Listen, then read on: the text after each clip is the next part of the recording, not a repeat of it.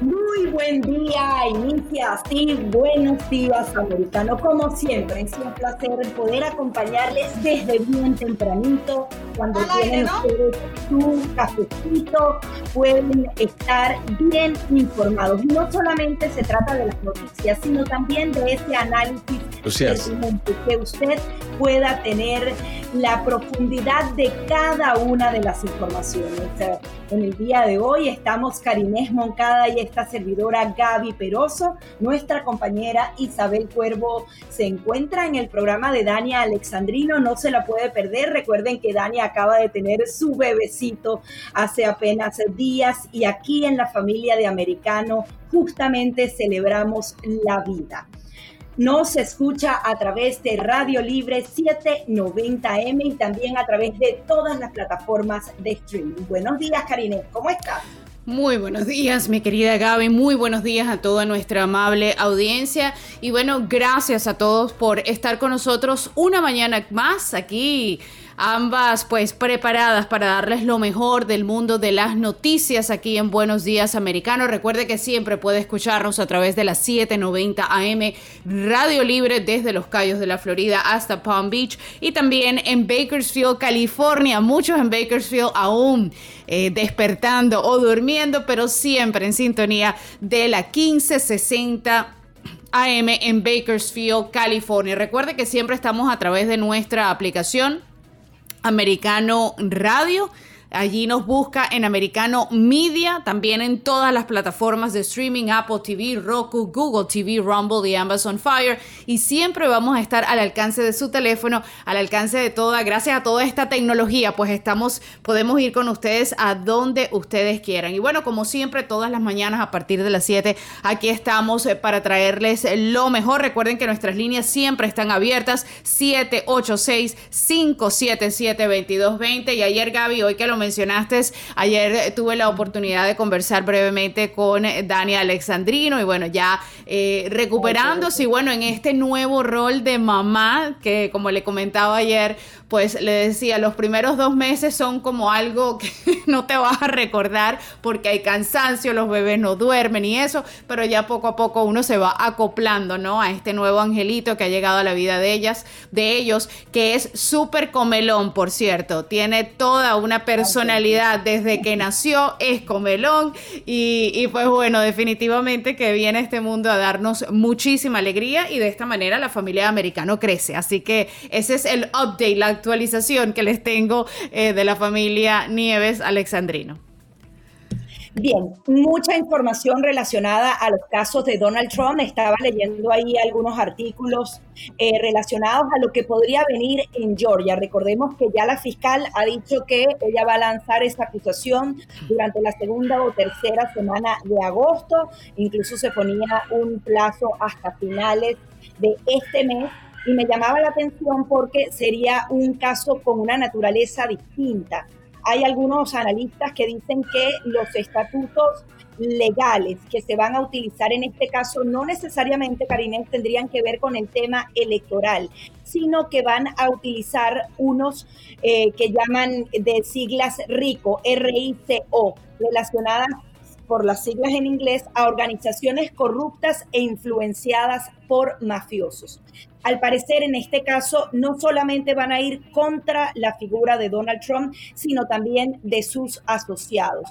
Ellos estarían hablando de que se entretejieron una serie de elementos de eh, una campaña orquestada por Trump en una trama que tuvo varios actores y que permitiría justamente acusar a un número de conspiradores. Recuerden que en el caso también que está en Washington, D.C., hay otras seis personas que estarían implicadas con él, por lo menos según lo que dice, y ellos estarían entonces probando no una acción criminal, sino un patrón de violaciones. No sabemos con qué viene esto, se ve bien complicado y yo creo que de eso se trata, eh, Karinés, de buscar cada uno de los casos con naturaleza distinta, en puntos geográficos distintos para que su campaña prácticamente se centre solo en esos casos penales y no en hacer su labor de conectar con la gente, de hacer todos esos rallies que seguramente Joe Biden no tiene capacidad de hacer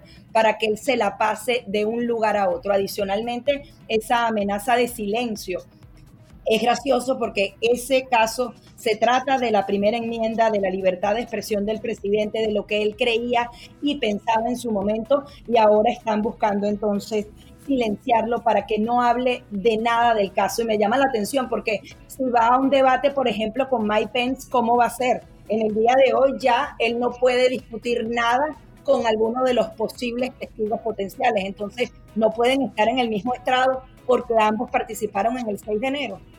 Sería una de las preguntas fundamentales aquí. Sí, eso fue una de las preguntas que se hizo inicialmente, si él no podía tener ningún tipo de comunicación con Mike Pence, en este caso, en, medio de un debate.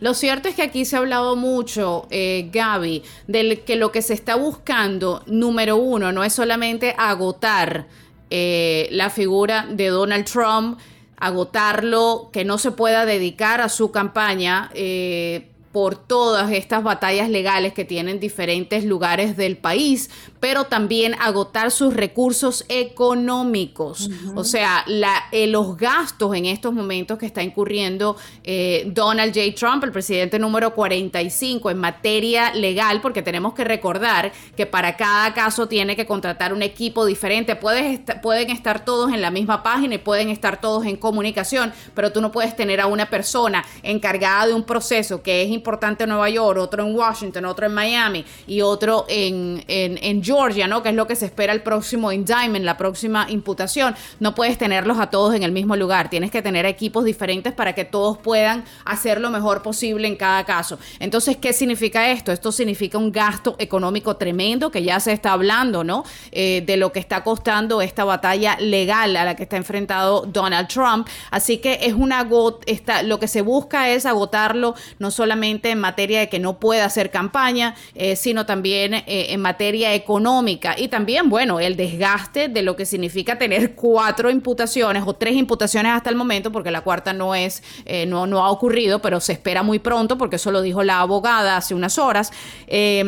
Una cuarta imputación, así que eso estaría eh, por verse. Pero lo cierto es que hasta el momento, hasta el momento, Donald Trump sigue fortalecido en las encuestas. Él demuestra tener una fortaleza que creo que ninguno en esa en esa... Em, en ese grupo de candidatos republicanos me parece que tiene. Eh, pero bueno, igual es un desgaste totalmente innecesario en estos momentos en medio de una campaña, pero eh, él sigue allí, él sigue allí y el pueblo americano que lo apoya, pues eh, dice que va a seguir allí. Incluso creo que eh, más personas cada día, lejos de alejarse de él, lo están apoyando por todo lo que están viendo con las instituciones gubernamentales que muchos consideran, según encuestas, ya no son independientes, sino que son las instituciones del gobierno de Joe Biden y adicionalmente dentro de los republicanos él sigue llevando la voz cantante. Los republicanos ni siquiera han podido apuntalar sus ideas dentro de la campaña y eh, los problemas legales más bien fortalecen al expresidente. Y creo que por eso, y yo lo oía la semana pasada, decían, ya los eh, contendores de Trump tienen que cambiar, no deberían estar apoyándolo en el caso, eh, en los casos legales que se le siguen en su contra porque no han subido en números. Y tú sabes que esto se trata de tratar entonces de acercarse lo más posible al presidente y es por eso, y esto lo vamos a estar analizando más adelante, que ya hemos escuchado a De Santi que empieza a girar, incluso dijo específicamente nunca había sido tan tajante. Por supuesto que perdió, él ahora ya asegura que Donald Trump perdió esas elecciones. Él eh, había estado hablando de todas las irregularidades, pero ahora dice que, bueno, que el expresidente y sus asociados después de las elecciones del 2020 eh, daba teorías infundadas que no resultaron ser ciertas. Es decir, ahora quizás varios republicanos vayan a cambiar el rumbo de sus opiniones tratando de ganar adeptos, porque no lo han conseguido defendiendo al presidente Donald Trump. Sin embargo, ojalá entonces no se traicionen a sí mismos, porque si creían lo que también creía el presidente Donald Trump, pero para ahora ganar el voto de los electores lo van a hacer, sería gravísimo, muy triste lo que está pasando dentro de esta campaña electoral. Vamos a hacer una breve pausa y enseguida venimos con mucha más información.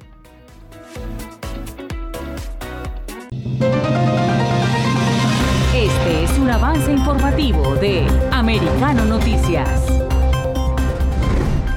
El presidente de Colombia, Gustavo Petro, desconocía que dinero de un antiguo capo del narcotráfico financió su campaña. Expresó su hijo Nicolás en declaraciones divulgadas el sábado por la revista colombiana Semana, en las que admitió que está distanciado de su padre. Ni mi papá ni el gerente de la campaña, Ricardo Roa, sabía de los dineros que recibimos Daisuris y yo de Santander López Sierra y de Gabriel Ilzaca, dijo el político de 37 años a quien un juez otorgó el viernes la libertad condicional tras ser arrestado por lavado de activos y enriquecimiento ilícito. Detalles de esta y otras informaciones en nuestro sitio americanomedia.com y en las emisiones de Americano Noticias por los canales digitales de Americano.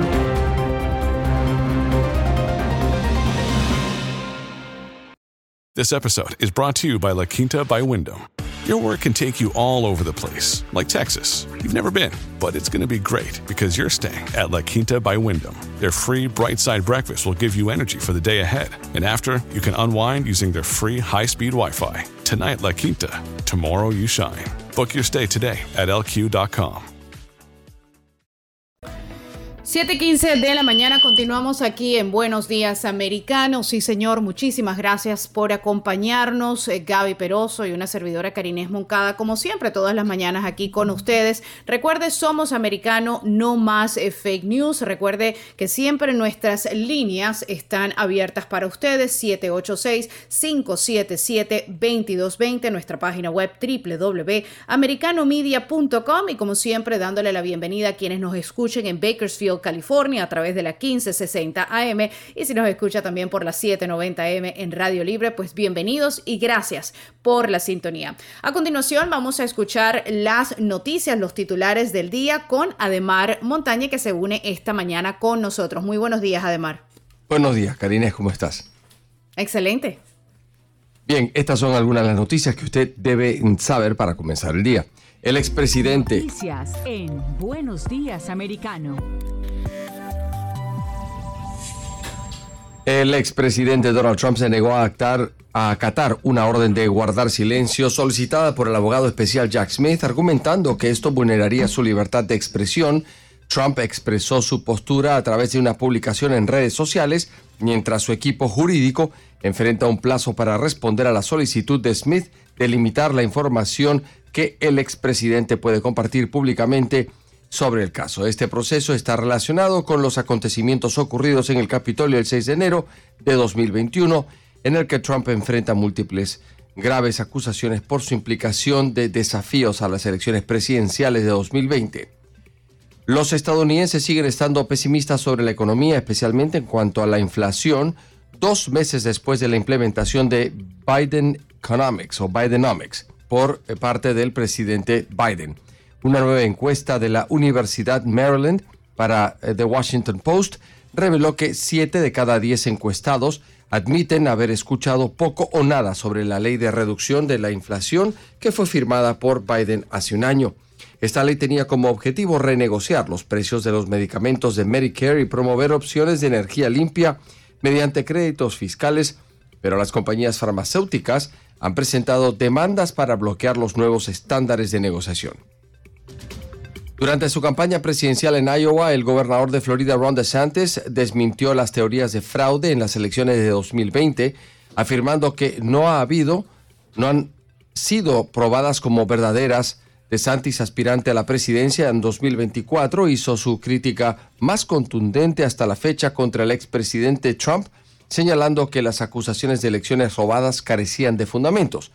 Además, DeSantis expresó su opinión sobre cómo llevará a cabo las elecciones justas, destacando que cambiar las reglas a mitad del proceso, la recolección de papeletas y la influencia externa no son la forma adecuada de generar confianza en el sistema electoral. Nancy Pelosi elogió las múltiples acusaciones federales contra el expresidente Trump, clasificándolas como hermosas.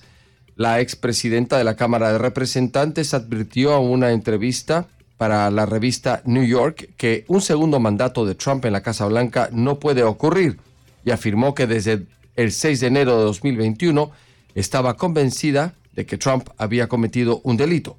La líder política destacó además las acusaciones en curso contra Trump, entre ellas dos recientes imputaciones penales, una relacionada con documentos clasificados encontrados en la residencia del expresidente en Mar a Lago y otra centrada en los eventos del 6 de enero.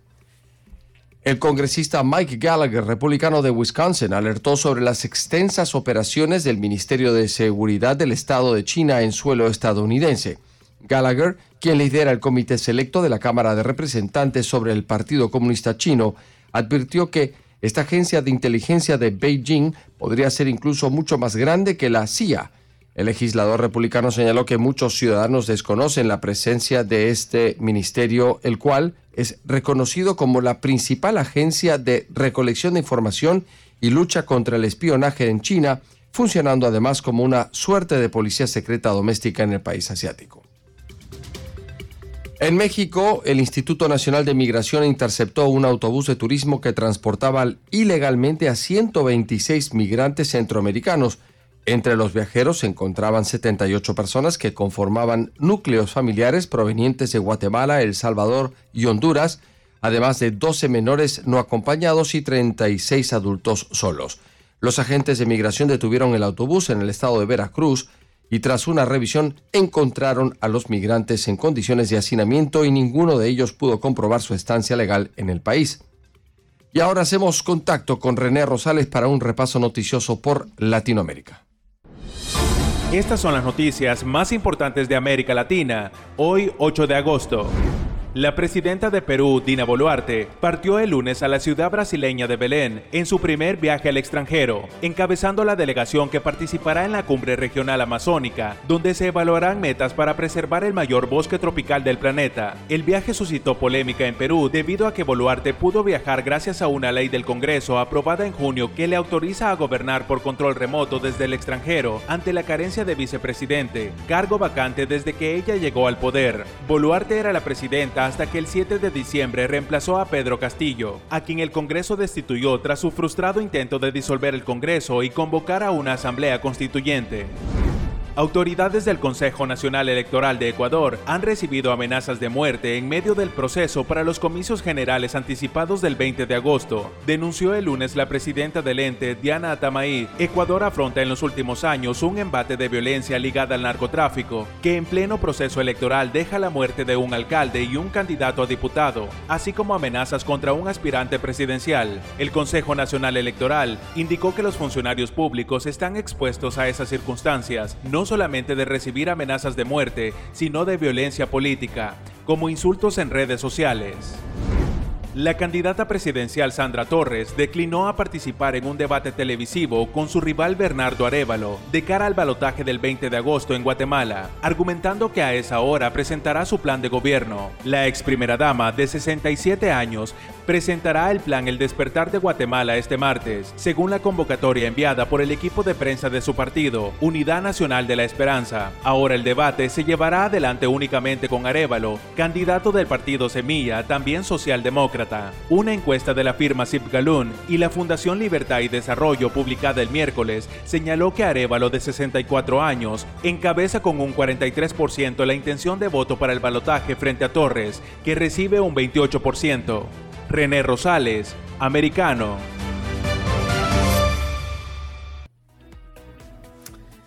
Siete y 22 de la mañana. Bueno, continuamos aquí en Buenos Días Americano. Eh, dos meses después de que el presidente Joe Biden comenzara a promover su Bidenomics, los estadounidenses no han cedido en lo que son sus puntos de vista pesimistas sobre la economía, particularmente lo que es la inflación, según varias encuestas. De hecho, ha llevado a los candidatos rivales a hacer campaña con la, procesa, con la promesa de lo que es revertir las políticas de Bidenomics. Y Gaby, esto ha creado mucha confusión porque la gente está escuchando acerca de Bidenomics. Ayer casualmente una, oyente me escribía y hace unos, hace unos días también otro oyente me escribía y me decían, ¿esto de Bidenomics es cierto? ¿Esto es una broma? ¿Es un meme? ¿O es cierto? Porque lo vieron desde la campaña, desde la, desde la página de Instagram de lo que es la Casa Blanca. Ellos promocionan su Bidenomics. Eh, y, ¿Y por qué me hacen la pregunta? Porque en esta nueva encuesta publicada el día de ayer, 7 de cada 10 encuestados dicen que han oído poco o nada sobre la ley de reducción de la inflación que Biden firmó hace un año. Pero es que más allá de eso, de que hayan escuchado del Bidenomics o no, el tema es que la gente no entiende porque no lo siente en su bolsillo. En su bolsillo lo que ve, por ejemplo, aquí en la Florida, ve es una gasolina con un promedio de 3.82 y ve que su dinero cuando va al mercado, cuando va a comprar, cuando va a los gastos, todo ha aumentado, el dinero dura poco en nuestros bolsillos y, no entienden cuál es esta mega propaganda del Bidenomics como si algo positivo está ocurriendo. La ley de reducción de la inflación supuestamente iba a ayudar a los estadounidenses a ahorrar dinero en medicamentos recetados, en primas de salud y muchísimo más. Sin embargo, la gente no lo está sintiendo. Y como sabemos en la historia de esta nación, la gente en una elección vota por el bolsillo, no vota por más nada. Y es que la mayoría de los encuestados no aprueba la gestión económica de Joe Biden. Ellos están tratando de apuntalarla y van a tratar de hacerla crecer. De hecho, el presidente después de sus largas vacaciones está en eso, en Utah, en Nuevo México, en Arizona, tratando de promover que todo está bien, que la inflación no nos está golpeando. Ha venido bajando luego de que la Reserva Federal paralizara prácticamente la economía como ha tenido que hacerlo de manera forzada, pero obviamente veíamos lo que reportábamos el día de ayer, ya ni siquiera las propiedades en Estados Unidos se están vendiendo de manera igual con los extranjeros y en el bolsillo la gasolina ha vuelto a subir en las últimas dos semanas 30 centavos, que es bastante por cada galón que le metemos ahí, eso nos suma 10, 15 dólares cada vez que nos vamos a la bomba de gasolina. Por tanto, la sensación también la tienen nuestros bolsillos. No solo es una sensación, estamos pagando mucho más por la gasolina, por los alimentos, por todo. 486-577-2220 para que usted opine. ¿Usted se siente más rico hoy? realmente nos alcanza más el dinero, queremos escuchar tu opinión. Vamos a hacer una breve pausa y enseguida venimos con.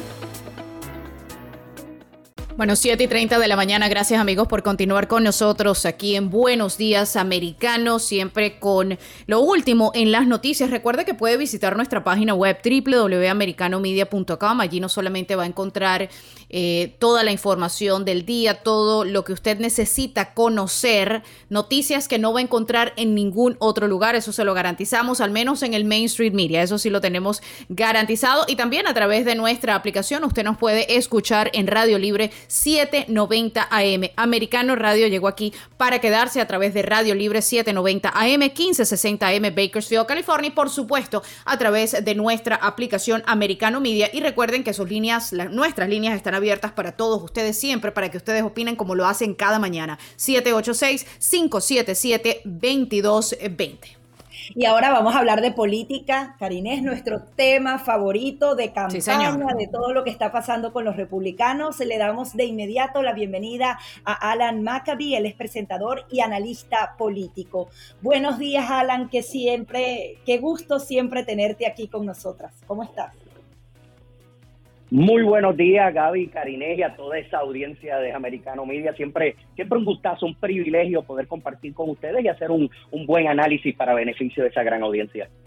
Sí, Alan, quería ver cómo empiezan entonces a cambiar esas declaraciones. Ron DeSantis era uno de los defensores cuando se hablaba del tema legal de Donald Trump, pero ahora empieza a decir que las teorías electorales de Trump demostraron no ser ciertas y una frase aún más contundente, por supuesto que perdió está buscando su beneficio personal dentro de los republicanos o era lo que él creía y él no quería decirlo para no molestar a la base republicana. ¿Frente a qué estamos aquí?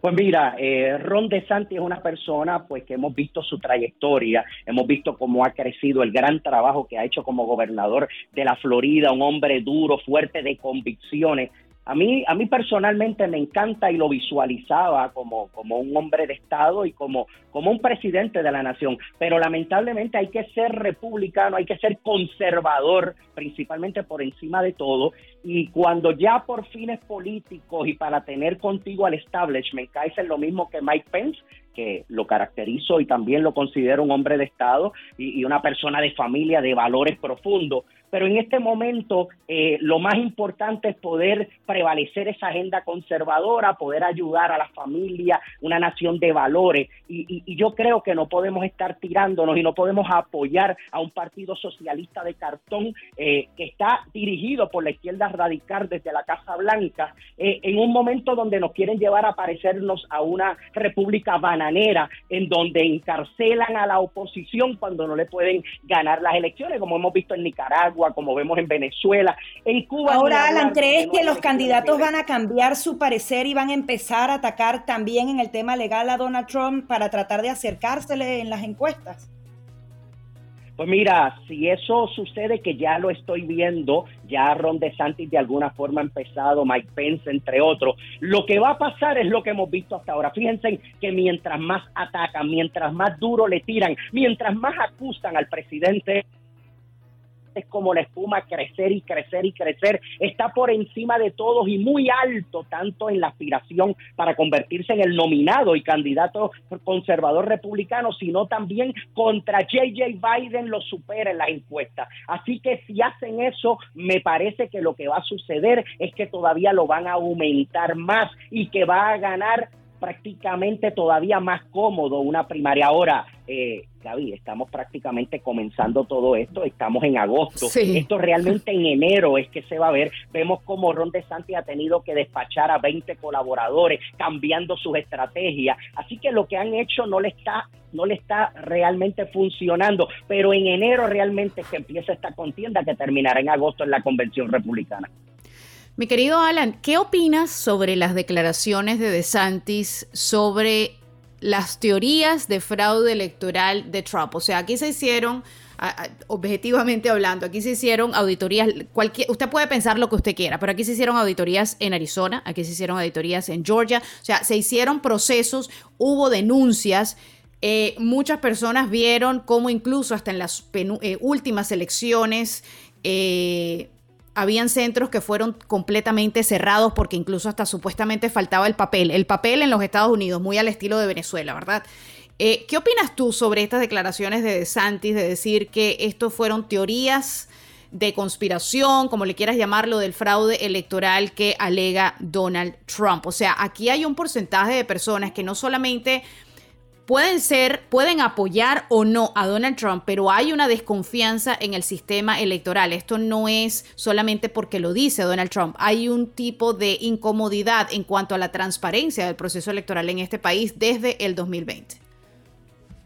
Pues mira, aquí la realidad, los Estados Unidos de América son la nación más grande, rica, capitalista, poderosa y de libertades del mundo. Y, el que nace aquí versus que sus padres o abuelos nacieron en, otros lugares con regímenes opresores, dictadores, han visto la gran diferencia. Yo no quiero pensar que es un problema de mi nación, es un problema del el dominio de los demócratas socialistas de cartón que cada vez abrazan más y se parecen más a estos líderes de izquierda radical de Latinoamérica. Ah, y lo que sí me ocupa es que gente que en un momento dado reconocieron que aunque no prevalecieron en los tribunales como es nuestro sistema de ley y orden y si no se prevalece hay que aceptar los resultados, pero sí reconocemos que pasaron muchas cosas raras, eh, muchas cosas que sucedieron y en aquel momento lo que estaban era buscando, inspirando un voto por correo, que yo creo en él, pero uno organizado y no a lo loco en donde se tiren papeletas a granel y, y lleguen papeletas sin saber ni siquiera quién es el que está votando. Yo creo que la confiabilidad del proceso tiene que estar por encima de todas las cosas y aquellos que criticaron en un momento hoy no deberían por razones político-partidistas o de candidaturas cambiar. E inclusive hay algunos que yo sé que están cambiando porque hay una opresión del aparato judicial donde los están amenazando y donde hay personas que en un momento para no ir a la cárcel empiezan a decir lo que quieren que otros digan. Todo eso está sucediendo versus el contraste. Con Hunter Biden no pasa nada, las acusaciones contra el presidente. Desde Watergate, desde Nixon no se veían cosas tan horrendas como las que hemos visto en esta administración de J.J. Biden, en las cosas que ha estado envuelto con su degenerado hijo y lamentablemente esas cosas no, no están saliendo y no se están investigando de la forma correcta y no están procediendo en el sistema judicial lo que quisiéramos ver porque ahí sí que pudiera haber una causa para que sacaran al presidente. Alan, no solamente se trata de esos 36 cargos penales en contra de Donald Trump, los tres juicios abiertos, el que está por venir, eh, por venir en Georgia, sino que adicionalmente se está pidiendo una orden para que el expresidente guarde silencio. ¿Cómo Donald Trump puede guardar silencio en medio de la campaña presidencial? Están tratando entonces de cortar su libertad de expresión, aun cuando el caso específico por el que se le daría esta orden se trata también de esa primera enmienda? Pues mira, precisamente lo que están haciendo no solamente lo quieren callar, no solamente quieren evitar que continúe este movimiento de nación donde el pueblo se está levantando porque nuevamente quieren un liderazgo conservador que vuelva a poner la nación sobre sus pies, sino que lo que tú estás comentando y lo que tú estás diciendo es, es increíble que quieran coartar los derechos de campaña, de expresión, pero por otro lado lo que están haciendo con estas acusaciones, ya esto es como cuando tú ves en el narco tráfico que matan una persona y viene luego otro y después que lo mataron lo rematan en el piso y tú ves cómo ese cuerpo se levanta. Aquí le tienen tanto pánico a la figura de Donald Trump eh, que, que ya no saben qué más hacer y están disparando por todos los lugares a ver si finalmente lo matan, pero la realidad es que eso no sucede. Cada día está creciendo más como la espuma, cada día se beneficia más. Ahora, es mucho el dinero que se gasta, es mucho el desgaste eh, en defenderte eh, de acusaciones que muchas pueden ser injustas. Mm. ¿Ves eh, a la vuelta de la esquina un cuarto, una cuarta imputación, un cuarto eh, proceso legal para Donald Trump? Se habla de Georgia, la abogada de Donald Trump dijo hace unas horas que esto era muy posible, que lo estaban esperando y bueno, el mismo presidente el expresidente Donald Trump había dicho that he's one indictment away from presidency, o sea, lo dijo en un tono jocoso, pero ya ayer lo dijo en un evento de campaña, así que esto es algo que esperan los abogados de Donald Trump. Definitivo y estamos viendo fiscales como el de Nueva York, la fiscal de Georgia, que prácticamente eh, son políticos disfrazados eh, dentro del ala demócrata, que todo esto es premeditado y lo están haciendo porque hay una campaña orquestada a nivel de la nación para evitar de todas las maneras posibles de que Donald Trump pueda estar nuevamente como el candidato republicano conservador en esa papeleta. Y esto es triste porque nuestra nación americana se rige por la libertad y la democracia. Las elecciones deben ser libres, debe ganar el que más delegados al final tenga porque más estados ha ganado y no el que se pueda conspirar y el que se pueda manejar para que gane el que un grupito, una oligarquía sea el que quiera que prevalezca para un beneficio económico puramente de esos grupos.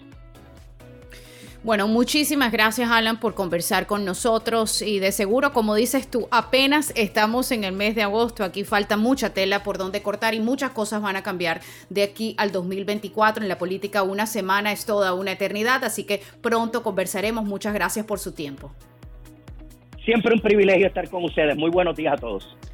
Alan Maccabi, presentador y analista político con nosotros aquí en Buenos Días Americano. Pausa y regresamos.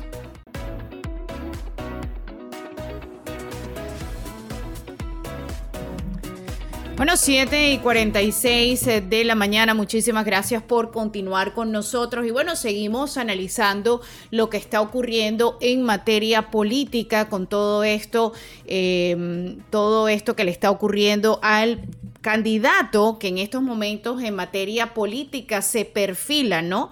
Como el candidato principal en materia republicana, Gaby, y también eh, lo que está ocurriendo del lado demócrata. Eh, Gaby Peroso, Karinés Moncada con ustedes aquí en Buenos Días Americano y hoy nos acompaña Lucía Navarro que está con nosotros precisamente para analizar el acontecer político de lo que se está viviendo en este país. Muy buenos días Lucía, ¿cómo estás? Hola mis estimadas Gaby Karinés, ¿cómo están? Qué gusto estar en la mañana con ustedes despertarnos con un cafecito, eh, con noticias interesantes, en fin, me da mucho gusto acompañarles. Lucía, ¿cómo ves? Eh, escuchaste hace un ratito eh, lo que estábamos analizando con Alan Eh, y efectivamente, todas nosotros sabemos aquí que en, lo que es la política, una semana es una eternidad, o sea, de aquí al 2024 no sabemos dónde vamos a estar, o sea, realmente estamos muy tempranos en esta eh, carrera presidencial, pero lo cierto es que es una situación inédita lo que está enfrentando el número 45. Eh, posiblemente en los próximos, en las próximas semanas van a ser ya cuatro imputaciones en prácticamente menos de cinco meses. Em, eh, ¿Tú crees que esto desgaste políticamente y económicamente a Donald Trump? No, para nada. Yo creo que Donald Trump tiene cuerda para eso y para mucho más. Ya lo dijo que necesitaba una cuarta acusación formal, un cuarto indictment, como se diría en inglés, para ganar la presidencia, ¿no? Así que eh, yo no creo, la verdad, que, lo vaya a desgastar. Y además, déjame decirte, Karinés, que eh, a la gente cada vez le importa menos este asunto de Trump. Y no porque, por, porque no sea importante, ¿no? Que una persona que enfrenta algún cargo pues se ha llevado ante la justicia y demás, sino que yo creo que la gente ha empezado a darse cuenta o ha terminado de darse cuenta de que esto es pues en, los ojos de algunas personas una persecución política que, casualmente surge alguna otra acusación contra Donald Trump cuando hay algo que está saliendo eh, eh, en relación a Hunter Biden o a presuntos nexos del el presidente Biden eh, con alguna actividad que podría ser un poco cuestionable, ¿no? Pero, como te digo, cada vez a la gente le importa menos, Karines. Ahora, ¿Crees tú que esto sea parte entonces de una campaña, sobre todo por la debilidad del actual presidente? Se dice que se tiene que buscar hacerle un referéndum por todo el tema económico, por el manejo en política internacional, pero no solamente eso, debilitando a su contrincante se le hace más fácil al Partido Demócrata. ¿Tú sí ves una conexión directa entre lo que sería la justicia del país con el Partido Demócrata? Pues yo no, yo no tengo pruebas para decirlo, pero por lo menos los hechos están sobre la mesa y la gente puede sacar sus propias conclusiones, ¿no? Con las coincidencias que hay cuando se investiga alguna cosa o sale información en relación a un tema y de pronto sale alguna acusación por acá u otro señalamiento por el, por el otro lado. Yo creo que la gente tiene que eh, eh, analizar lo que hay en el ambiente y, y determinar si realmente, en opinión de ellos, es una persecución política. Yo no soy analista político, pero si te voy a dar mi opinión, yo creo que sí, que, sí es posible que haya algo detrás de todo esto, ¿no? Bueno, eh, pasando al tema de los Bidenomics, la administración de Biden ha hecho, supuestamente han hecho una campaña, no sé si estabas escuchando más eh, temprano, cuando comentaba que mm, la audiencia escribe y piensa que esto no es una realidad, que esto es un meme, que la gente se está burlando de Bidenomics, pero realmente esto es una campaña que supuestamente ha hecho la Casa Blanca. Pero una cosa es hacer campaña y otra cosa es lo que la gente siente en sus bolsillos, lo que la gente está experimentando, las familias norteamericanas en el día a día. Cuando Nancy, y, todos creo que aquí recordamos esos momentos, eh, Nancy Reagan hizo su campaña Don't Do Drugs, se vio un cambio. Fue una campaña masiva donde se fueron a las escuelas, donde hacían propagandas, donde hacían campañas incluso hasta en, las, en los programas infantiles, como por ejemplo Sesame Street, allí aparecía Nancy Reagan y se notó una disminución en el consumo de drogas en ese momento por parte de la juventud norteamericana.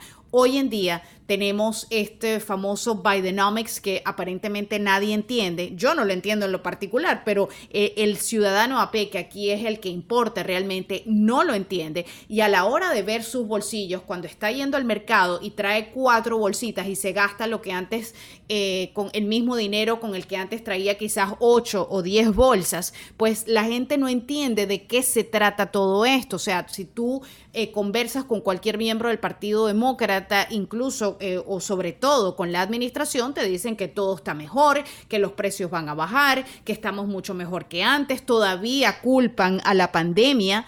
Eh, o sea que, eh, ¿cómo le explicamos a la audiencia que durante el final de la pandemia, bajo la pasada administración, estábamos mejor y ahora estamos peor? Bueno, yo creo que tú lo dijiste.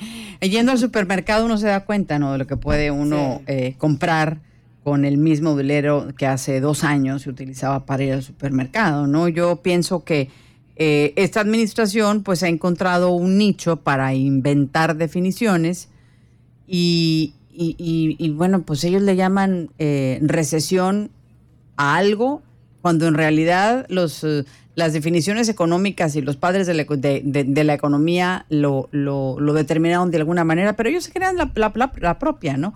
Y eso es pues para acomodar el discurso.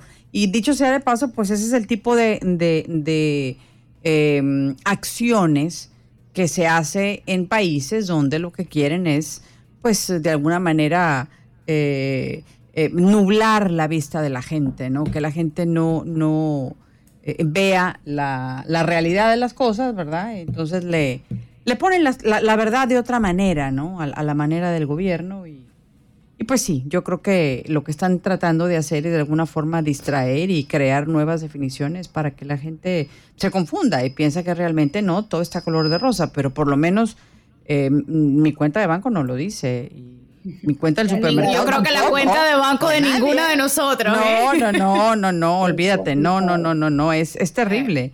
Y uno, uno trata, uno trata de ir al supermercado, perdón, Gaby, uno trata de ir al supermercado y, y, caramba, la verdad es que yo me asusto, la verdad, a mí, a mí me, preocupa la situación porque cada vez te alcanza menos, yo no sé, la, audiencia, estaría bueno que la audiencia nos llamara y nos dijera, ¿no? ¿Cómo les ha ido con este, con este, con, con este asunto del Bidenomics y demás, ¿no? ¿Cómo les ha ido? ¿Qué opinan ellos, no? el número 786-577-2220 para que usted nos dé su opinión. Las encuestas son clarísimas. Siete de, cada diez estadounidenses no cree que lo están haciendo en materia económica de la manera correcta. Ese rematch entre Biden y Trump está cantado, Lucía más de la mitad de los republicanos está claro que quieren que Trump sea su abanderado, pero no ocurre lo mismo en el Partido Demócrata, pero parece que la gente no se atreve a decirlo públicamente. Hay crisis en el Partido Demócrata, ellos quisieran cambiar a Biden, pero no pueden, no tienen a quién más. ¿Cómo lo ves tú? Mira, lo que sucede es que la gente del Partido Demócrata es muy disciplinada si dicen vamos por el, no sé, por Biden, en este caso, vamos por Biden, pues todo el mundo va por Biden. Ellos se disciplinan mucho, esa es una característica interesante de la gente del Partido Demócrata. Sin embargo, a mí eso me, me da la impresión de que no hay democracia, de que no hay libertad dentro de ese partido. En el Partido Republicano, y, no quisiera hacer la comparación, pero no tengo otro, otra manera de hacerlo, en el Partido Republicano hemos visto muchas propuestas que muchos republicanos no aprueban. Y eso incluye a Donald Trump, porque cuando fue candidato la primera vez hubo muchos republicanos que no votaron por él, que no estaban de acuerdo y tuvieron la libertad de votar por quienes ellos querían, no por quien el partido estaba imponiendo. Entonces, pues yo creo que por ahí va la cosa, ¿no? Sí, Lucía, tenemos que hacer una breve pausa. Ya venimos con mucho más de Buenos Días Americano.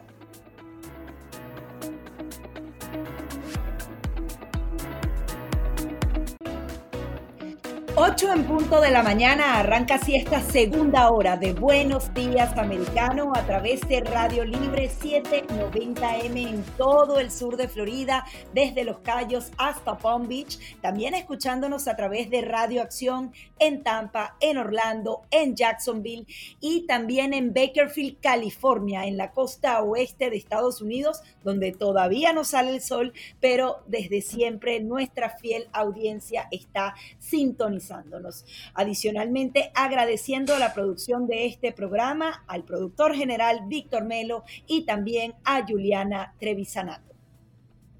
Así es, y a esta hora, 8 y 1 de la mañana, vamos a escuchar eh, las lecturas eh, de las noticias del día para que usted siempre esté bien informado aquí en Americano Radio. Y tenemos con nosotros a Ademar Montane. Bienvenido, Ademar. Muchas gracias, Karines. Gracias en Buenos Días, Americano.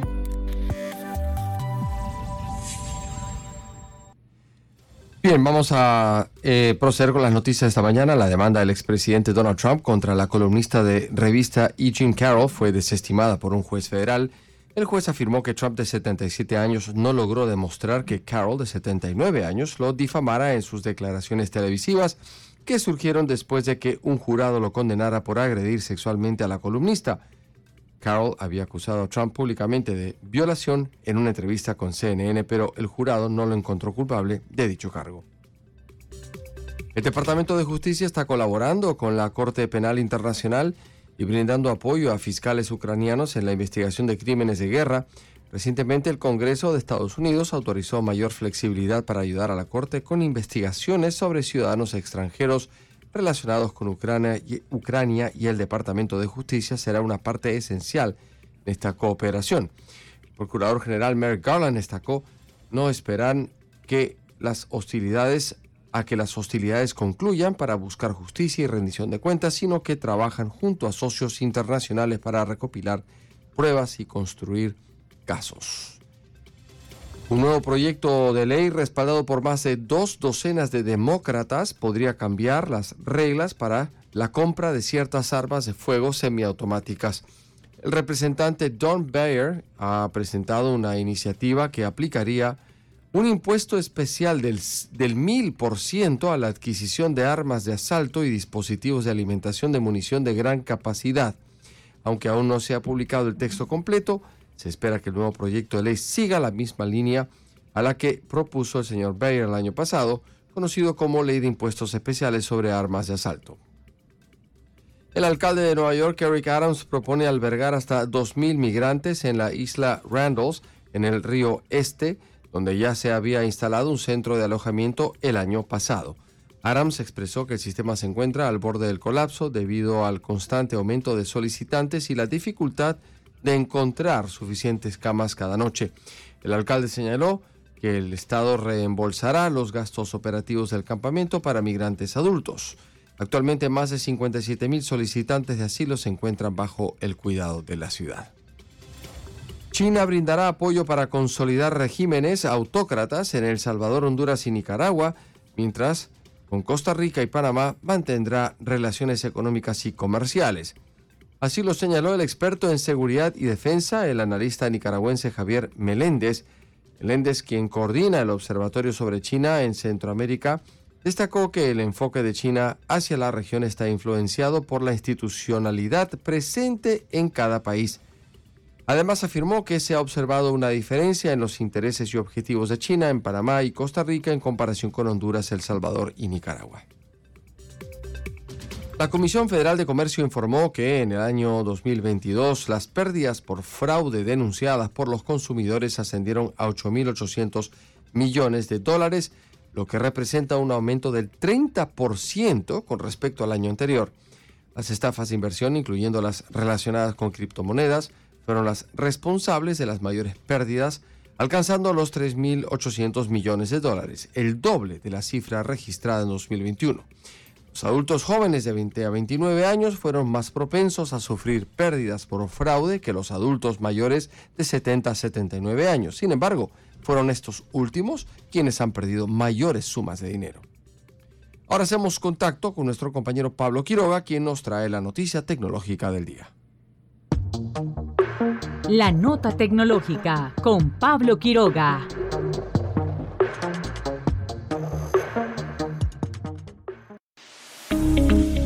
Falta poco para el lanzamiento del nuevo iPhone 15. Se cree que el evento será el próximo miércoles 13 de septiembre y los rumores eh, por cómo será el nuevo buque insignia de la compañía no se detienen. Sumado al casi ya confirmado cambio de conector de carga a Type-C, se considera que el iPhone 15 podría tener un nuevo botón que podría hacer todo desde apagar y reiniciar el teléfono hasta usar la cámara. El botón estaría ubicado en el lateral izquierdo del teléfono y sería altamente configurable, permitiendo a los usuarios asignar hasta nueve opciones diferentes de acceso directo. El botón también podría ser personalizado para realizar acciones específicas en aplicaciones específicas. Por ejemplo, un usuario podría configurar el botón para abrir la aplicación de correo electrónico cuando se presiona una vez y para abrir la aplicación de calendario cuando se presiona dos veces. El botón es una nueva característica interesante que podría hacer que el iPhone 15 sea más fácil de usar. Es probable que sea bien recibido por los usuarios que buscan una manera más rápida y fácil de acceder a sus funciones favoritas. Soy Pablo Quiroga con la noticia tecnológica del día.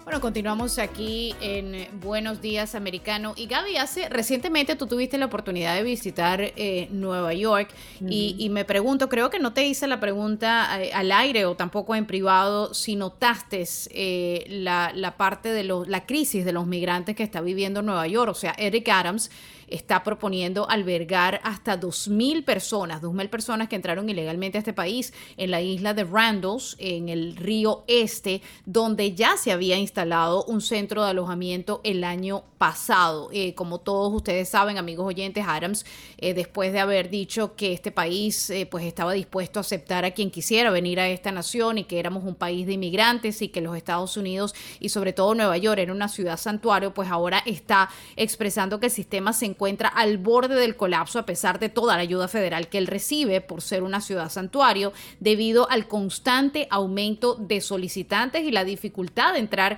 de encontrar suficientes camas eh, cada noche. Cabe destacar, si ustedes no lo saben, amigos oyentes, que eh, la ciudad de Nueva York o el estado recibe dinero. El señor Eric Adams recibe dinero por todas estas personas que siguen entrando, pero sin embargo no se dan abasto. Eh, incluso se dice que la cantidad de dinero que recibe cada inmigrante mensualmente para poder costear sus gastos sin estar en algún empleo fijo, sin poder trabajar, pues realmente eh, está llevando al Estado a, un lugar económicamente hablando que no es el más saludable posible. ¿Tú pudiste palpar algo de esto eh, en tu visita a Nueva York, Gaby?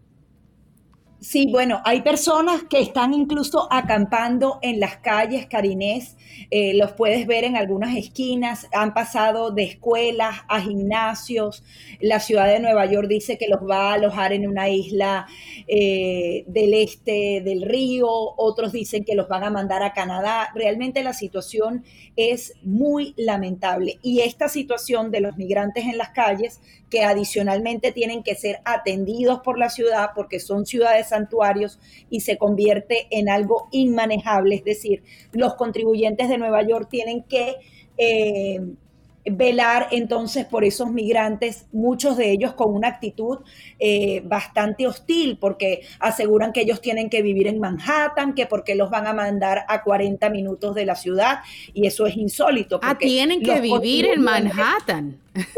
con exigencias y, todo. Estar en la gran manzana ahí cerquita de Vancouver, donde todo les quede cerca. Hemos visto las declaraciones de los y esa actitud no puede ser, o sea, primero estás viniendo a un país que te está recibiendo y vas a venir con esa actitud soberbia de que todo te lo tienen que dar. No se trata de Latinoamérica, estás en Estados Unidos donde vienes a trabajar, pero esa ha sido la actitud de esos migrantes porque les han dado todo, Carinés. Y eso no debe ocurrir porque tarde o temprano es una bomba de tiempo. El propio fiscal ha tenido que recargar reclamarle a las autoridades federales, no me doy abasto, gastaba creo que hasta 10 millones de dólares por cada ronda con esos migrantes, destruyeron hoteles, destruyeron gimnasios, escuelas y sigue en la crisis migratoria. Estamos hablando de 3.000 personas, ¿te acuerdas cuando hablábamos el día de ayer?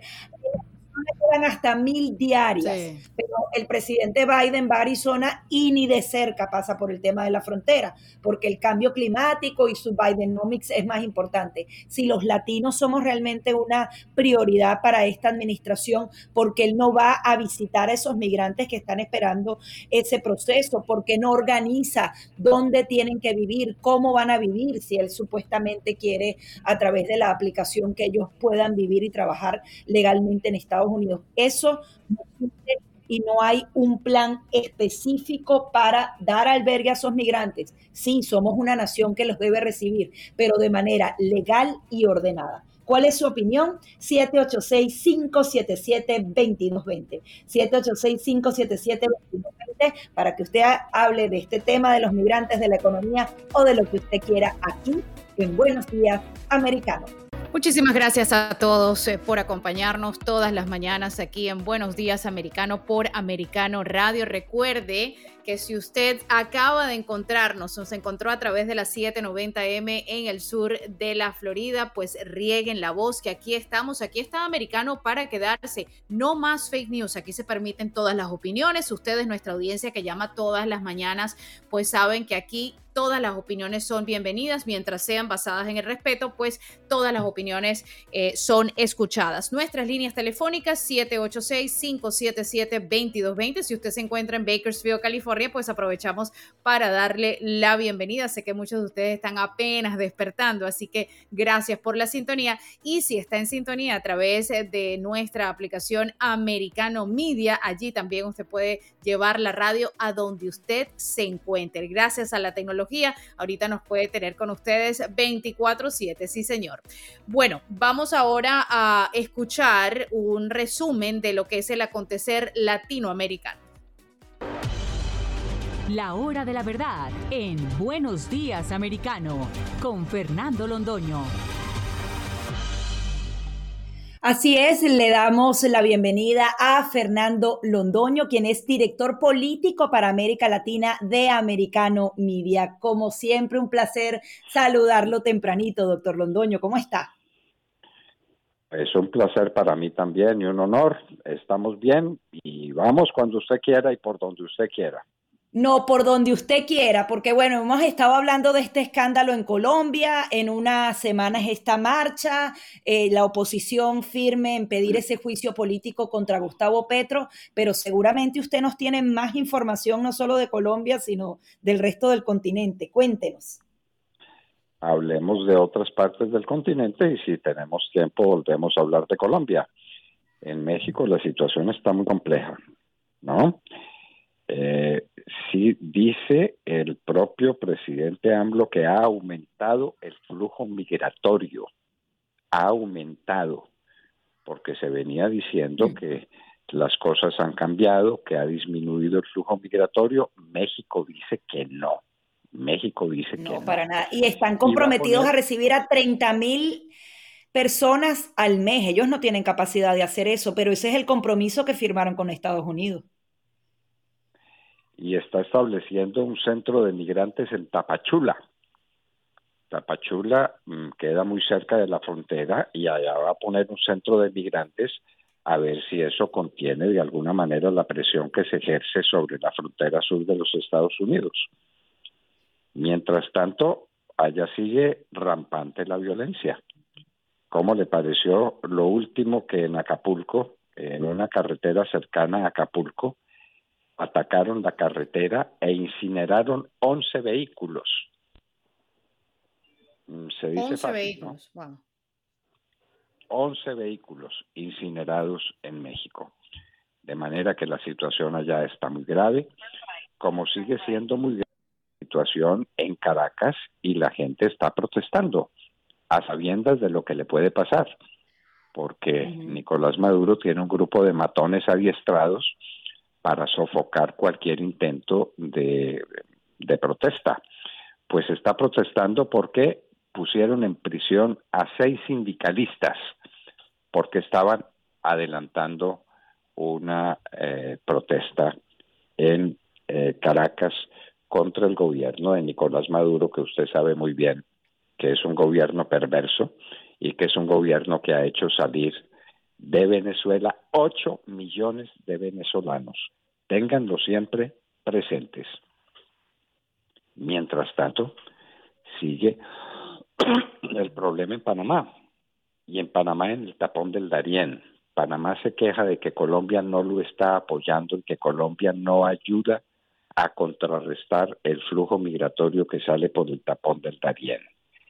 Eh, la última cifra que dio Panamá es que había rescatado con vida 244 personas que se eh, eh, adentraron en el tapón del Darién y no fueron capaces de seguir.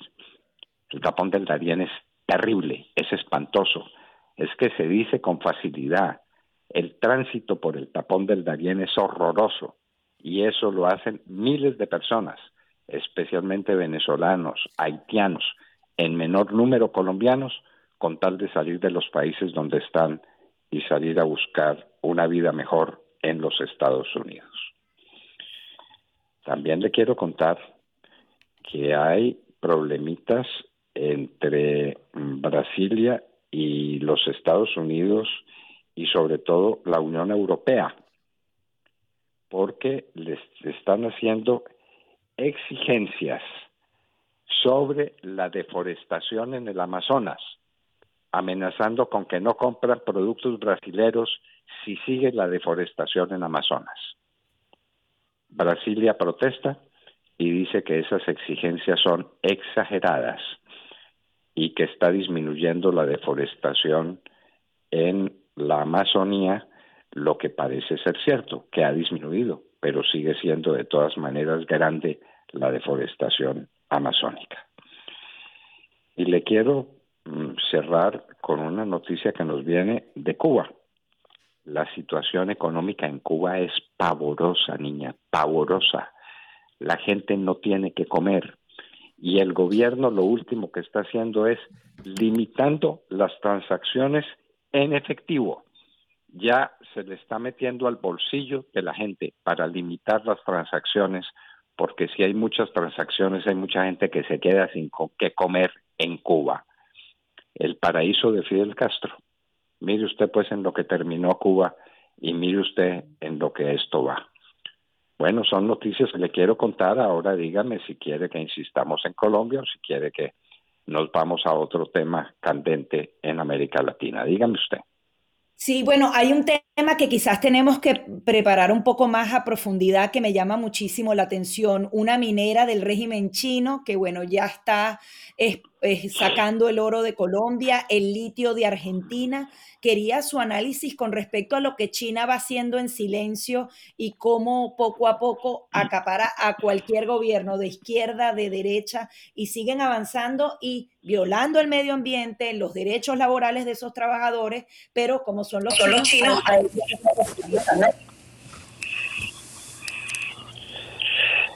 China, China tiene los, tiene los puestos América, América y, por, por, una razón muy obvia, porque con esto ponen jaque a los Estados Unidos y creo obligar a los Estados Unidos a ser más condescendiente con el régimen chino. Mire usted que China tenía un proyecto de armar a Nicaragua y estaba esperando a que saliera la sentencia de la Corte Internacional de Justicia en favor de Nicaragua para meterse eh, casi que en la frontera con los Estados Unidos. De manera que ese es otro tema que hay que considerar. La China metida en los negocios de América Latina, claro, mm, no tanto como parece, no con tanto vigor como se cree. Eh, me parece que hay más publicidad que realidad en esto de la presencia china en América Latina. ¿Y cómo ve a Estados Unidos en la región? Eh, ¿Lo está abandonando? ¿No tiene capacidad porque tiene otras cosas? Y de eso se aprovechan los chinos para hacer más propaganda que, inversión? Los chinos y los rusos.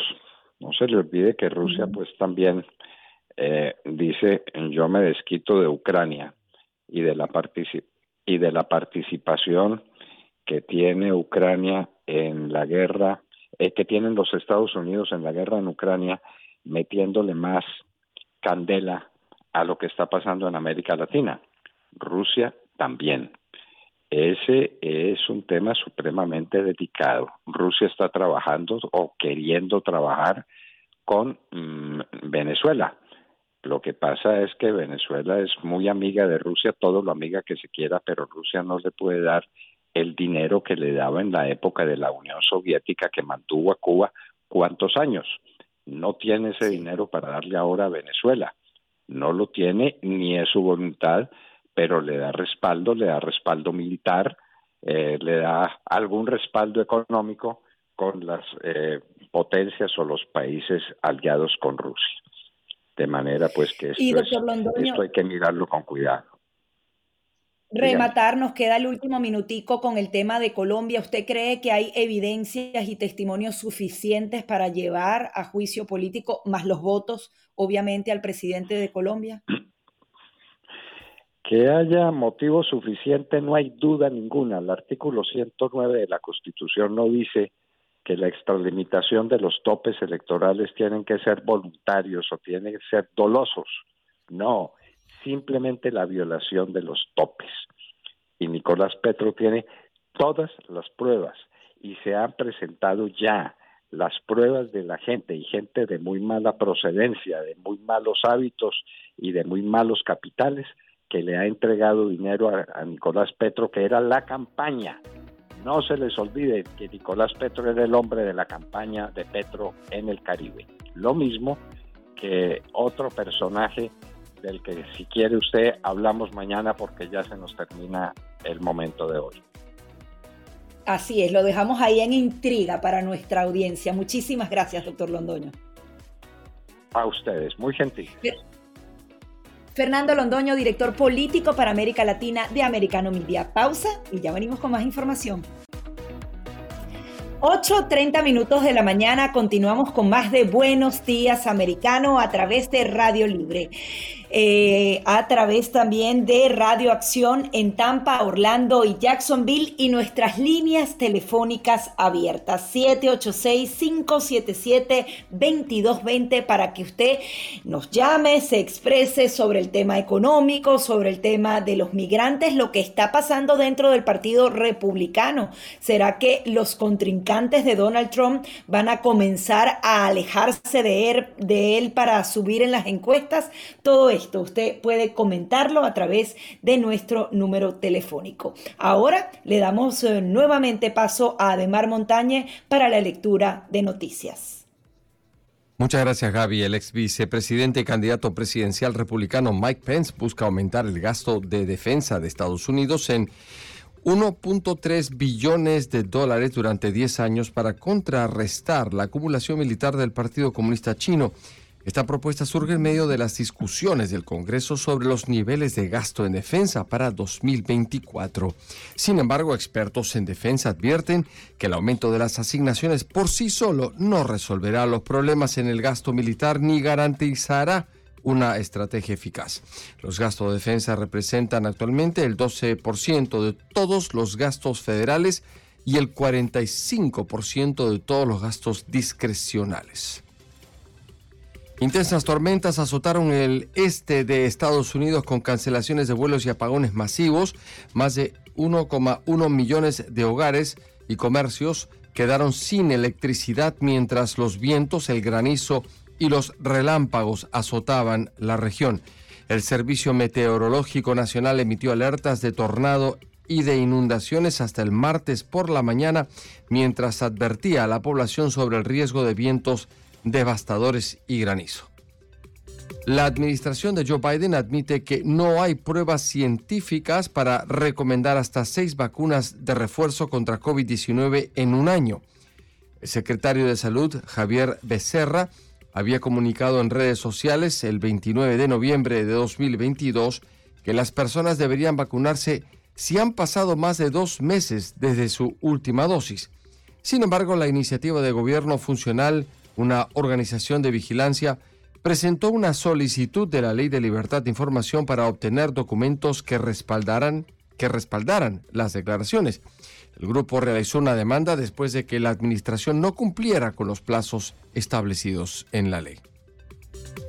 El presidente de México, Andrés Manuel López Obrador, reconoció un aumento en el flujo migratorio en el país durante el último mes y destacó la atención que su gobierno está brindando a la, a la problemática del abandono de migrantes en autobuses de pasajeros. Durante su rueda de prensa matutina, el mandatario expresó su preocupación por los crecientes casos de migrantes abandonados en estos vehículos, revelando que solo en este mes se han reportado más de 150 extranjeros en esa situación en distintas áreas del país. El presidente mencionó que se, está trabajando para evitar que los migrantes viajen en autobús inseguros y se les está proporcionando albergues y alimentación para proteger, proteger su bienestar. Con estas informaciones está usted bien informado, Karines Gaby. Gracias Ademar por todas estas informaciones y llegó el momento preferido, por lo menos para relajarnos un ratico con nuestra queridísima Federica Guzmán. Buenos días. Arte y entretenimiento con Federica Guzmán.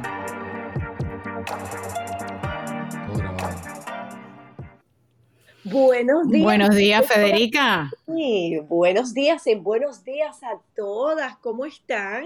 Aquí estamos, muy bien, de martes.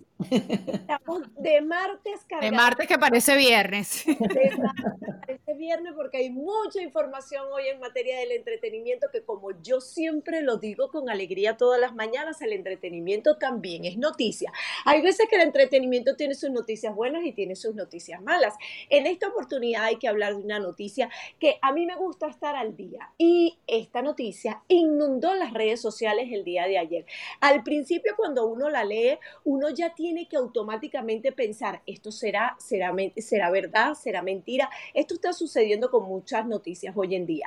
El día de ayer, el cantante José Luis Perales por unas mm. horas estuvo muerto. ¿Qué les parece a ustedes? Bueno, tuvo que salir allí al paso, ¿no? Vivito y coleando, como decimos. Vivito y coleando. Otra vez un gran artista vuelve a ser víctima de esta mala, malísima jugada. El día de ayer, páginas importantes, eh, canales importantes de noticias se llenaban y se invadían de esta información que decía que el cantante a sus 78 años había fallecido de un, de un infarto en el miocardio. Pero medios importantes, Federico eso habría que señalarlo, porque normalmente hay unas páginas web que se dedican a eso para ganar clics y siempre se queda. pero esta vez lograron engañar a otros medios más. Sí, a ver, el primer video donde él está desmintiendo toda la información, por supuesto lo colocó en su red social, pero tenemos este, lugares y tenemos redes sociales como eh, canales que conocemos aquí en Estados Unidos como Miami, eh, en Miami, que es como Univision, publicaron todo esto y luego tuvieron que publicar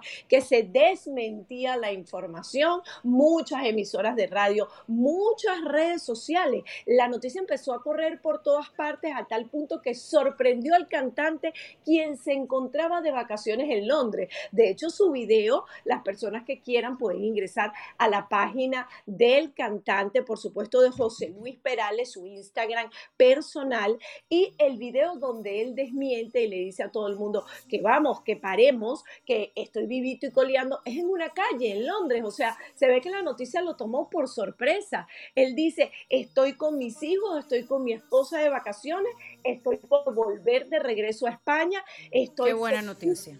Pasando unos días maravillosos y bueno, realmente lo tomó por sorpresa. Vamos a oír un poquito, Karine. Esta música me encanta. A mí me fascina. Pregúntale porque ha robado un trozo de mi vida. María tiene un significado muy especial para los padres, porque esta canción se la dedica José Luis Perales a su hija cuando se enamora por primera vez. ¿Y cómo es él? Le pregunta en la canción. ¿Y en qué lugar se enamoró de ti? Yo creo que esto es un clásico. Gracias a Dios hay José Luis Perales para rato, porque esta música es la música que nos hace sentir, que nos mueve las vibras, que nos deja una enseñanza. Y esta canción eh, todo el mundo se la sabía, había sido un gran éxito en la época de los 80 y Mark Anthony, el salsero, el gran cantante Mark Anthony, llama a este artista José Luis Perales y le pide cantar esta canción en conjunto y con el formato de salsa. Así que la canción años más tarde volvió a ser un éxito. Vale la pena hablar de José Luis Perales porque es un gran artista y no tenía que hacer, o sea, no debió haber pasado por todo lo que sucedió ni ser víctima de estar muerto por unas horas. Pero menos mal que lo tomó con buen humor, así que hay José Luis Perales para rato y todas sus fanáticas están felices. Lo duro es lo que sucede en las redes sociales, que la gente tiene que estar siempre atento, porque fíjense, este cantante estaba de vacaciones y tuvo que decir, ¿qué está pasando? ¿Cómo que estoy muerto? Así que es una mala jugada, pero bueno, ya quedó, quedó todo en, ahí lo estamos escuchando nuevamente, tenemos más música en Quizá para mañana sea tarde. Ese es Mark Anthony.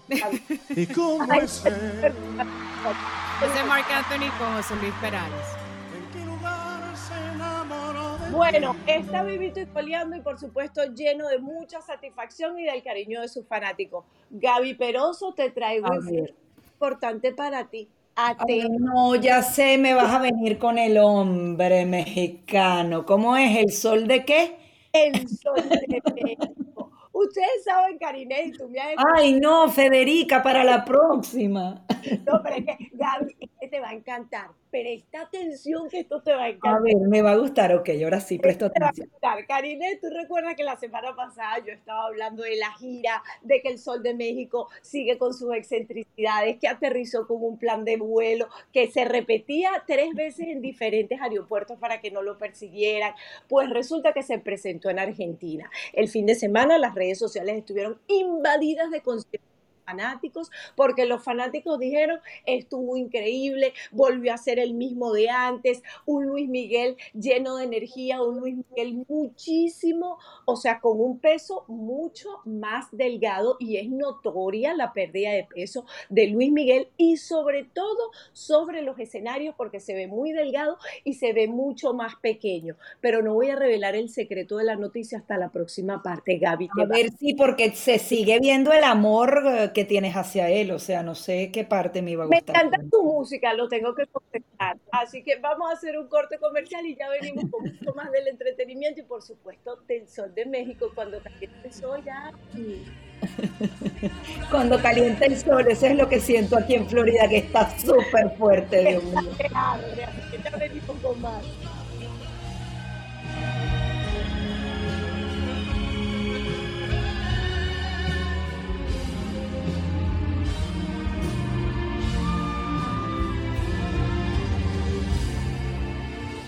Y seguimos aquí en Buenos Días Americano y estamos conversando con Federica Guzmán y su segmento de entretenimiento. Federica.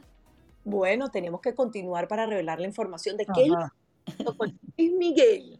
Pues resulta que a través del éxito que vivió en Argentina en, en estos dos conciertos que dio en diferentes lugares en Argentina, el Sol de México ha sido cuestionado y ha sido cuestionado supuestamente por la prensa argentina que está siendo muy fuerte con él, diciendo que no se presentó las dos horas de concierto, que él está teniendo dobles sobre la tarima. A su fanática. Gaby Peroso, Luis Miguel. Pero ¿cómo es eso que los medios fueron muy fuertes con él o que existe esa posibilidad, Federica? O sea, si es así, eso es una estafa. Ayer yo me senté a ver a un periodista argentino que entrevistaron porque yo decía, ¿de qué se trata esto? Luis Miguel ha tenido mucho éxito toda su vida. No en vano es un hombre que ha hecho giras de conciertos. Yo lo he visto en diferentes países. Yo he ido al concierto de Luis Miguel y yo decía, no puede ser que Luis Miguel se está reproduciendo. Yo sentí una, una inmensa emoción. Pero este, este periodista alega que Luis Miguel está muy delgado, entonces que la gente, a pesar de que hace muchísima dieta y puede adelgazar muchos kilos, eh, el tamaño de su, de su cuerpo, de sus hombros, sobre todo hablan de la parte de los hombros, de esto, de algunos, en algunos momentos del concierto de Luis Miguel, donde supuestamente ahí es donde entra el doble, porque es muy pequeño su caja torácica. Y luego hablaba el periodista de que la diferencia está en la dentadura, de que la dentadura de Luis Miguel, que se ve completamente falsa, en estos supuestos dobles no se veían de esa manera. A mí me impresionó O sea, el doble está mejor que él. bueno, este, ahí está la, ahí está la encuesta, porque realmente sabemos que Luis Miguel no es un hombre que va a desmentir este tipo de rumores. Él no va a aparecer, él va a continuar su gira, él no es una persona que se dedica a dar ruedas de prensa hace muchos años hacerlo. Entonces, yo creo que esto va a quedar en especulación. Pero ustedes saben qué fue lo que más me llamó la atención de esta entrevista que le hicieron a este importante periodista argentino, que él dice que Luis Miguel utiliza los dobles cuando va a Argentina para visitar a su madre. Recuerden que la gran incógnita de la vida de Luis Miguel es ese espacio, es su madre. No se sabe si su madre vivió, no se sabe si su madre está argentino que la madre de Luis Miguel Federica, te estamos perdiendo. ¿Ahora escuchan? No, no. Vamos a bajarle la música para... Oscar, si pueden remover la música para poder escuchar bien a Federica, por favor. Para escuchar esta parte de la información. Ahora sí que se dice, y decía este periodista argentino, que el tema con Luis Miguel es que utiliza en Argentina los dobles para salir a diferentes partes, porque Luis Miguel es un hombre muy querido en Argentina, tuvo una vida en Argentina y sobre todo para visitar a su mamá en un centro psiquiátrico. Este periodista asegura tener contacto con amigas de la infancia de la madre de Luis Miguel que la visitan y que está recluida en este centro, que ella perdió, eh, perdió todo lo que tenía que ver con los recuerdos, tiene una enfermedad mental, no recuerda absolutamente nada y la tienen sana y salva recluida en ese centro. Esa es una información bien importante porque todos sabemos que en la vida de Luis Miguel hay ese gran vacío podemos saber de sus amores, podemos saber de su gira de concierto, podemos verlo subir de peso, perder de peso, estar completamente bronceado, pero de su padre, bueno, sabemos que su padre falleció, pero de su madre, inclusive en la serie de Netflix, sigue esa gran duda de dónde está su madre. Y vemos en la serie de Netflix contada por Luis Miguel cómo él pasa un periodo de su vida buscando a su mamá. Recordemos que su mamá desaparece. Entonces, este periodista asegura que su madre está en Argentina y que él utiliza a estos supuestos dobles para parte de sus conciertos y para visitar a su madre en este centro donde la tienen recluida. Gaby, no sé si te gusta mucho esta información, pero es una información bien, bien difícil, diría yo, sobre el Sol de México, un hombre que ha tenido muchísimo éxito. En... bueno, sobre la madre obviamente es penoso y, recuerda la audiencia que es una manera de, eh, de jugar, de, de interactuar. En el caso familiar siempre es muy doloroso eh, entender si realmente tu madre está desaparecida, incluso que hayan señalamientos contra tu padre, si está viva, ojalá sea consuelo para él y que en algún momento se sepa. Ahora, por el lado de los dobles, ojalá que él no esté engañando al público, porque eso sería imperdonable, que él esté utilizando a una segunda figura para hacer su trabajo, ¿no? La gente paga por ver a Luis Miguel. Y es imperdonable porque tiene una gira de conciertos sold out completamente en Estados Unidos y en Latinoamérica. Es una gira gigantesca la que acaba de emprender. Entonces, yo lo que pienso es que o es un desprestigio para el cantante que realmente tiene y sigue teniendo mucha fanaticada, o bueno, Luis Miguel, tienes que cantar las dos horas, no nos estés poniendo un impostor. Por favor, porque me vas a romper el corazón y no lo voy a aceptar. Así que esperemos ver el siguiente concierto de Luis Miguel y ahí sabremos qué más va a traer esta gira. Por ahora hay una artista que es muy completa, que ha tenido muchísimo éxito y que su canción y sobre todo la canción del Titanic, como yo lo venía explicando anteriormente con la película, la canción también se ha posicionado en los primeros lugares de Spotify. Después del, del acontecimiento que sucedió cuando el submarino implosionó bajando a ver los restos del Titanic.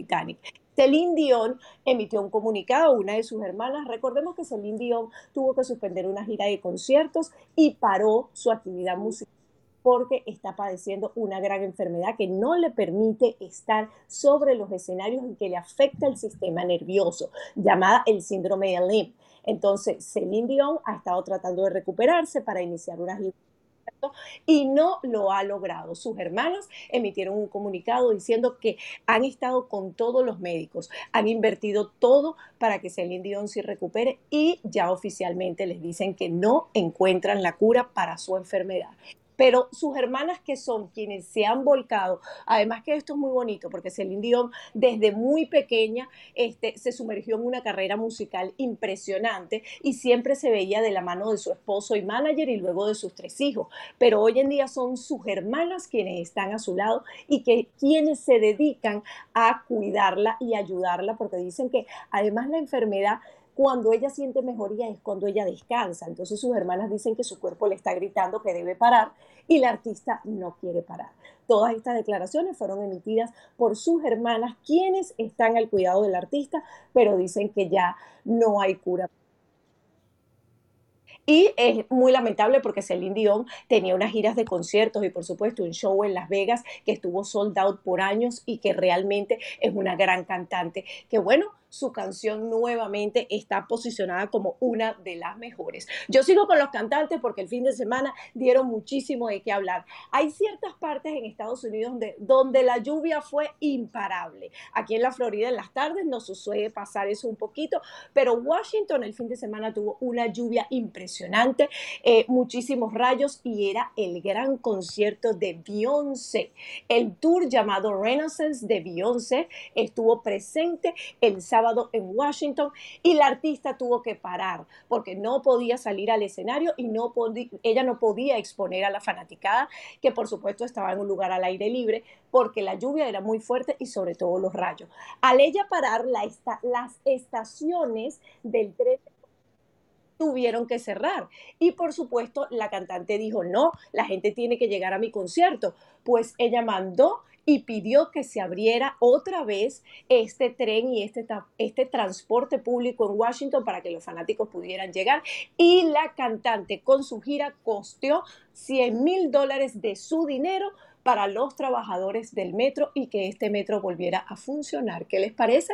Para que los fanáticos sí llegaran Así que hay que aplaudir a Beyoncé porque realmente quería que los fanáticos estuvieran en su concierto a costa de lo que fuera. ¿Qué les parece, chicos?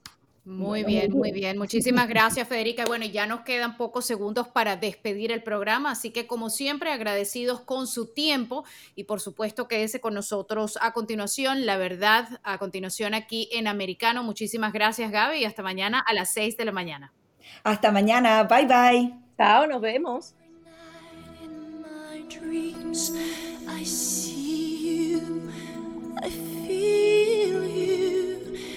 I that is how I know you go on.